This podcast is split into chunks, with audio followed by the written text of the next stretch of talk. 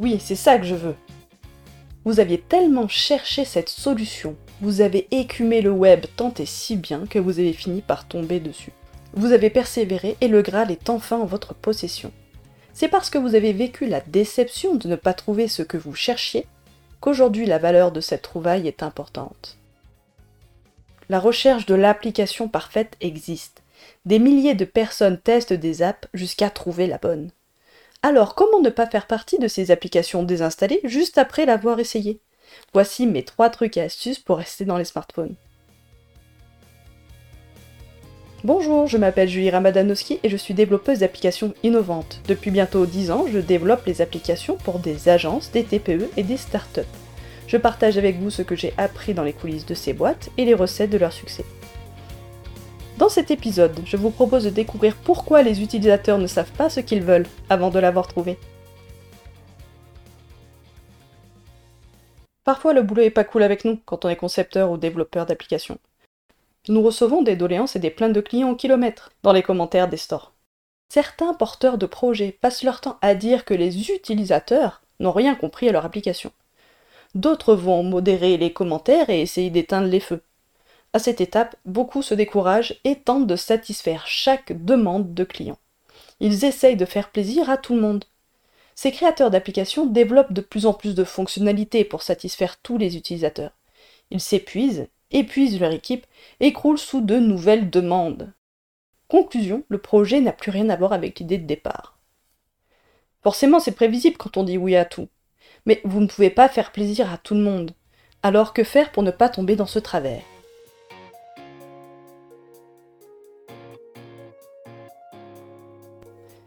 Votre temps est limité, tout autant que votre budget et votre énergie.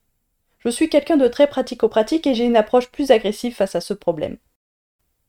Plutôt que de se plaindre et de rejeter la faute sur les autres ou de lorgner sur les fonctionnalités du voisin.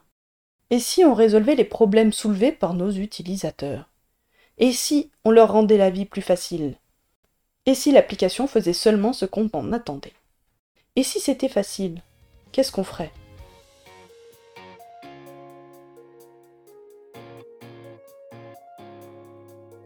Après avoir observé des tas d'entrepreneurs gérer leur application dans les hauts et dans les bas. Comment faire pour donner aux utilisateurs qui vous découvrent la sensation d'avoir trouvé exactement ce qu'ils cherchaient? Comment faire pour que votre application soit la chouchoute sur la page d'accueil des smartphones? Ma stratégie est simple. Il suffit d'écouter les personnes qui parlent de votre thématique. De façon générique, dans les forums, les blogs, les podcasts, ou encore la presse spécialisée, mais surtout dans les commentaires des applications.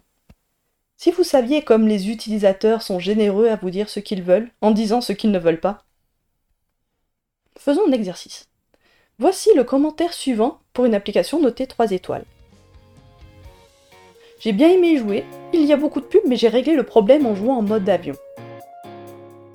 Si vous étiez le concepteur, vous venez de perdre beaucoup en revenus publicitaires. Vous allez corriger ce qui pour vous est un bug, et vous allez perdre encore plus d'utilisateurs qui étaient venus pour jouer sans pub. Voilà le grand problème des jeux gratuits.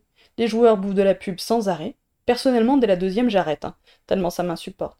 En ce moment, je joue à des mots croisés, et quand je clique sur le bouton fermer la pub, les trois quarts du temps, ça m'ouvre Google Play. Ça me rend dingue, et je suis sûr que les annonceurs font exprès d'avoir des boutons si petits. Dès qu'un enfant se trouve à un clic d'installer un jeu, je vous garantis qu'il clique dessus, quoi que disent les parents.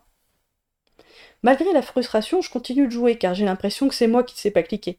Ils ont trouvé le bon ratio emmerdement-plaisir, je pense. Un autre commentaire, une étoile cette fois. L'utilisateur est vraiment furieux. Application nulle au possible pour ce qui est de la traduction photo. Elle ne détecte rien la plupart du temps, et quand elle détecte quelque chose, c'est pour la traduire en quelque chose de totalement incompréhensible. Et certainement pas du français. Plus de 200 mégas pour ça, je désinstalle. L'utilisateur a sûrement sacrifié de la mémoire de téléphone pour avoir ce service-là. Et je comprends qu'ils sont en colère, ça représente environ 200 photos. Il n'y a pas besoin d'être devin pour comprendre que si vous ne devez pas faire quelque chose, même si les utilisateurs vous l'ont demandé, ne le faites pas. Passons à la suivante. 56 personnes ont trouvé utile cette note 3 étoiles. Excellent pour débuter. La partie gratuite est parfaite, en revanche ne surtout pas acheter les extensions payantes. Celle des comètes par exemple n'est pas du tout à jour. Le mécontentement de ce client vient de flinguer au moins 56 ventes, alors que c'est une excellente application selon la même personne. Soyez attentifs dans vos livrables payants, les gens payent pour avoir un service fiable. Pour récapituler, voici mon top 3 des choses à faire pour satisfaire vos utilisateurs. Ce sont trois points qui sont à prendre en compte pour savoir ce que les utilisateurs veulent mieux qu'eux-mêmes. Conseil numéro 1. Trouvez tout ce qui déconne chez les concurrents et les autres apps en général. Donc évitez les erreurs bateau, trop de pubs, un mauvais service, des lenteurs, et déduisez ce que les utilisateurs attendent vraiment de ce genre de service. Conseil numéro 2. Faites votre version de votre application. Même si les utilisateurs vous en demandent toujours plus, même si les autres font des tas de choses, concentrez-vous sur votre cœur de métier dans un premier temps. Une fois le succès au rendez-vous, voyez si vous devez créer une nouvelle application ou si vous devez rajouter prudemment des fonctionnalités supplémentaires. Conseil numéro 3. Montrez à quel point votre application est géniale grâce aux captures d'écran, photos et vidéos. J'en ai pas parlé, mais ce qui fait qu'une application est recommandée dans les top catégories, c'est le marketing. Le nombre de téléchargements dans une période est le paramètre déterminant de la mise en avant. Comme vous n'avez sûrement pas une armée marketing et un budget conséquent pour matraquer les foules et les convaincre de télécharger votre application, vous, devez avoir une page de téléchargement aux petits oignons qui décrit exactement ce que vous faites. Le tout avec des visuels aussi beaux, sinon plus que les top apps, pour être bien référencé et vous trouvez tout de suite sur les mots-clés de votre activité. J'envoie une invitation à tous ceux qui n'osent pas se lancer. Il existe une façon simple et claire pour faire une application réussie et sans coder. C'est celle que j'ai créée pour vous en m'inspirant des agences et des startups. À votre tour, utilisez cette méthode pas à pas pour découvrir ce que veulent vos futurs utilisateurs. Je vous laisse trouver les liens en description de l'épisode.